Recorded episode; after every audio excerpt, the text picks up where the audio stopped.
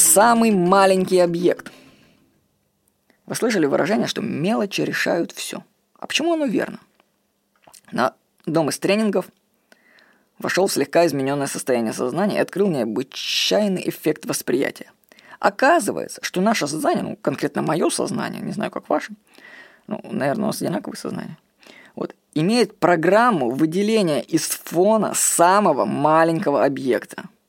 То есть мы постоянно сканируем мир и автоматически определяем в картинке самую мелкую ее деталь, а дальше она обрабатывается на бессознательном уровне. У меня этот эффект проявился на тренинге в том, что мое внимание стали притягивать маленькие объекты, точки на стене, трещины.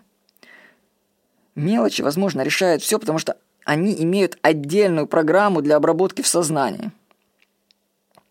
Из открытия этого эффекта можно сделать разные выводы. Например, в графической рекламе нужно определять тогда наименьший объект, видимый, и вкладывать в него смысл. Он ведь будет обрабатываться бессознательно.